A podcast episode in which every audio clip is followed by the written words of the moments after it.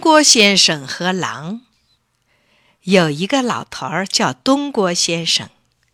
有一天，他骑着毛驴在路上走，驴背上驮着个口袋，口袋里装着书。忽然，从后面跑来一只狼，慌慌张张地说：“先生，救救我吧！猎人在后面追我，让我在你的口袋里躲一躲吧。”躲过这场灾难，我永远忘不了你的恩情。东郭先生犹豫了一下，看看狼可怜的样子，心肠软了，答应了狼的要求。他把口袋里的书拿出来，把狼装进口袋里。可是口袋很浅，狼身子很长，怎么也装不好。猎人越来越近。已经听到马蹄的声音了。狼很着急，说：“先生，求求你快一点！猎人一到，我就没命了。”说着，他就躺在地上，蜷成一团，头贴着尾巴，四条腿并拢，叫东郭先生用绳子捆起来。东郭先生依照狼的意思，把它捆好，装进口袋里，又放上些书。扎紧口袋，放到驴背上，继续往前走。猎人追上来一看，狼不见了，就问东郭先生：“你看见一只狼没有？它往哪里跑了？”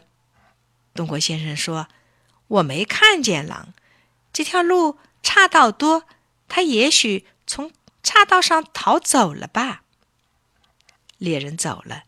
狼就在口袋里说：“先生，我可以出来了。”东郭先生就把它放出来。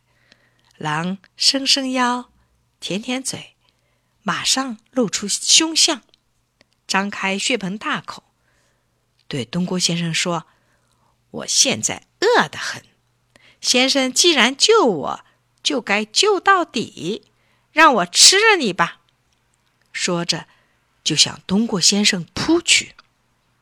东郭先生大吃一惊，只好绕着驴躲避。他躲到驴这边，狼就扑到这边；他躲到驴那边，狼又扑到那边。东郭先生累得气喘吁吁，嘴里不住的骂着：“你这没良心的东西！你这没良心的东西！”天色渐渐晚了，正在危急的时候，有个老农民扛着锄头走过来。东郭先生急忙上前拉住老农民，请他评理。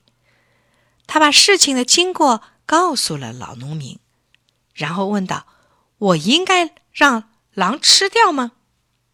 狼不等老农民说话，就抢着说：“他刚才捆住我的腿。”把我装在口袋里，上面还压了好多书，这哪里是救我，分明是想闷死我！这样的人不该吃吗？老农民想了想，说：“你们的话我一点儿也不相信。这个口袋怎么能装得下一只狼呢？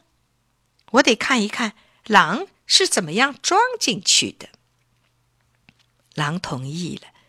他又躺下，蜷成一团。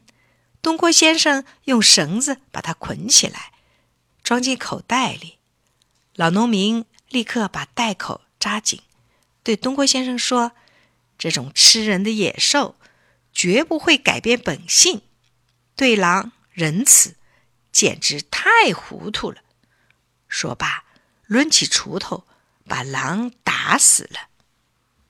东郭先生明白了。他对老农民说：“谢谢你今天救了我，我一定要记住这个教训。”